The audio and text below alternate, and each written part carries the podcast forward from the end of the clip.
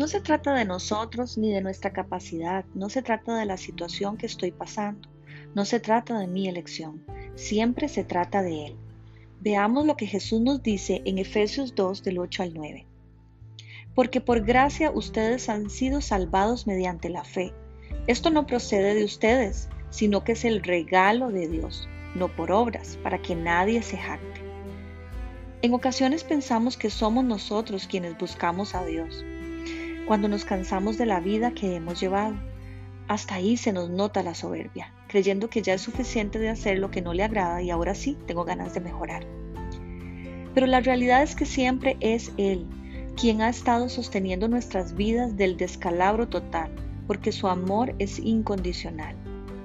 Nos ha amado tanto y ha permitido, imagino que con desagrado, que peguemos una y otra vez con dificultades, para que nos demos cuenta de que le necesitamos. Créame, no hay nada tan malo que usted pueda hacer para que Dios le ame menos, o nada tan bueno para que Dios le ame más. Su amor inmenso es incomprensible, fue demostrado hace ya más de dos mil años, porque cuando ni siquiera existíamos, envió a su único Hijo para entregarse en la cruz por sus faltas y las mías. Fue un regalo anticipado que nos abrió el acceso para volver a casa, a sus brazos, al lugar santo y seguro, a su presencia. Oro hoy para que pensemos que todo eso y todo lo que tenemos es un regalo de su gracia, que no merecíamos, que no encontramos, que fue pensado por misericordia a nuestra incapacidad de salvarnos y que valoremos ese amor que nadie ni nada nos podrá dar jamás.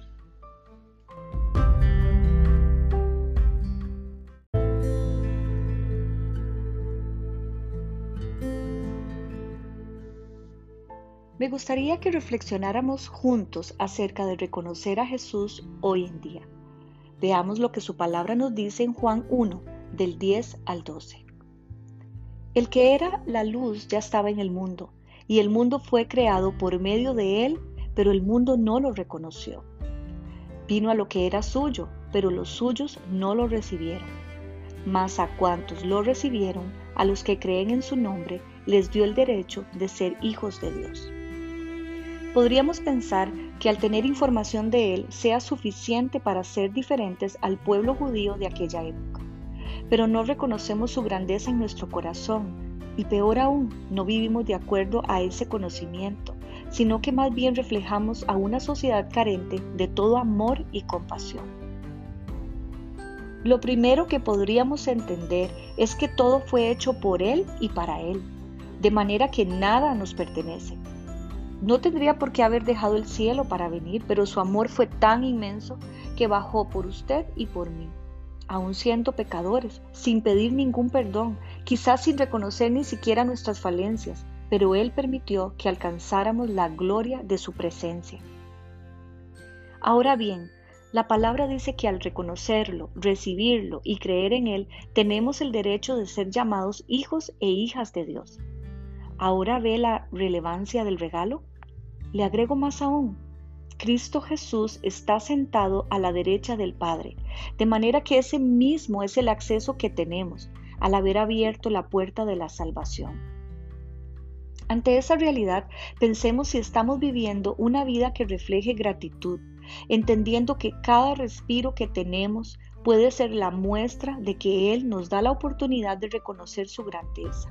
Cada día que tenemos renueva su misericordia y nos da acceso a su presencia. Jesús es Rey desde el principio de los tiempos. Eso no ha cambiado y no cambiará. Recibamos su presencia hoy, entregue su vida, crea en Él, tenga la plena certeza que recibirá bendición y gloria, una vida transformada y despertará en su corazón la necesidad de amanecer y agradecerle día a día ese regalo y de tener compasión y amor por otros, así como Él la tuvo por usted y por mí.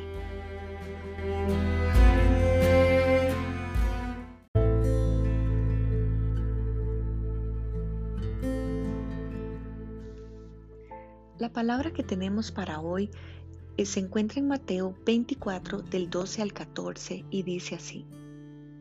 Habrá tanta maldad que el amor de muchos se enfriará, pero el que se mantenga firme hasta el fin será salvo. Y este Evangelio del Reino se predicará en todo el mundo como testimonio a todas las naciones, y entonces vendrá el fin. Cuando leo el versículo 12 que dice que habrá tanta maldad, no puedo dejar de ver que habla de nuestra realidad. Estamos inmersos en un mundo en donde el egoísmo de ser feliz y la idolatría al cuerpo, a la satisfacción de mis necesidades, está por encima de la voluntad de Dios. El enemigo se ha encargado de que no veamos salida alguna. Vemos cada día que las muertes físicas a manos de agresores sin causa alguna, las muertes espirituales que nadie anuncia, de tantos que no saben hacia dónde caminar y van al lugar equivocado a quedar más vacíos aún, porque no conocen que hay lugar donde la misericordia impera y el amor llena. Pero la palabra dice, pero el que se mantenga firme hasta el fin será salvo de manera que no nos cansemos de creer en su verdad, aunque usted hoy no vea nada, aunque a veces sienta que no queda más que dejarse ir, ya vencido, rendido, porque la espera o la respuesta de la situación que ha estado pidiendo no llega.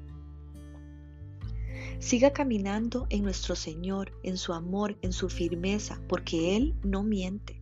En el transcurso de este viaje, el Espíritu Santo irá transformando su vida. Créame, no estamos solos en esta travesía. De lo contrario, no lo lograríamos.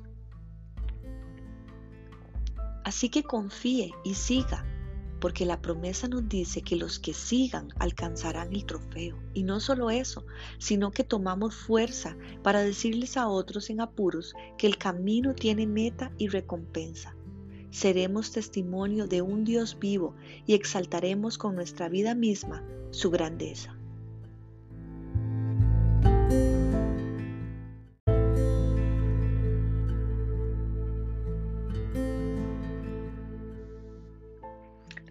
Que tenemos para hoy se encuentra en Juan 21 del 15 al 17. Cuando terminaron de desayunar, Jesús le preguntó a Simón Pedro, Simón, hijo de Juan, ¿me amas más que estos? Sí, Señor, tú sabes que te quiero, contestó Pedro. Apacienta mis corderos, le dijo Jesús. Y volvió a preguntarle, Simón, hijo de Juan, ¿me amas? Sí, Señor, tú sabes que te quiero. Cuida de mis ovejas. Por tercera vez Jesús le preguntó, Simón, hijo de Juan, ¿me quieres? A Pedro le dolió que por tercera vez Jesús le hubiera preguntado, ¿me quieres? Así que le dijo, Señor, tú lo sabes todo, tú sabes que te quiero. Apacienta mis ovejas, le dijo Jesús. En relación a los versículos que vimos ayer, esta es la parte en donde nuestro Jesús muestra su amor, su perdón, su misericordia y la redención de Pedro, de la misma manera que puede hacerlo con cada uno de nosotros. Luego de negarlo tres veces cuando Cristo fue capturado, a pesar de que le había dicho que hasta la muerte le acompañaría, las circunstancias o sus temores le hicieron fallar y Pedro cayó en profunda tristeza.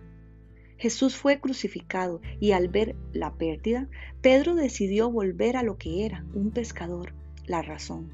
Solo el corazón de Pedro sabe qué lo llevó a olvidarse de las promesas que Dios mismo había hecho a su vida es el claro ejemplo de que cuando las circunstancias se complican por nuestra responsabilidad o por la responsabilidad de otros, muchas veces no sabemos qué hacer y por dolor, por culpa o confusión nos apartamos del propósito ya dado. Pero aparece nuestro Redentor en escena y nos toma de la mano y nos muestra el camino de nuevo.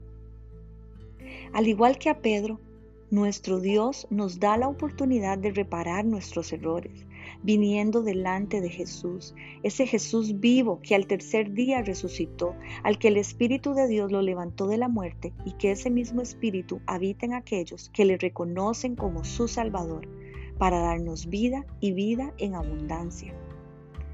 A Pedro le preguntó si lo amaba, la misma cantidad de veces que lo negó para que veamos que nada se escapa de sus manos.